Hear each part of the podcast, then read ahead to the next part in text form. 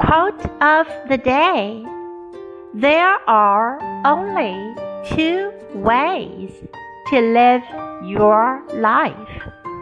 One is as though nothing is a miracle.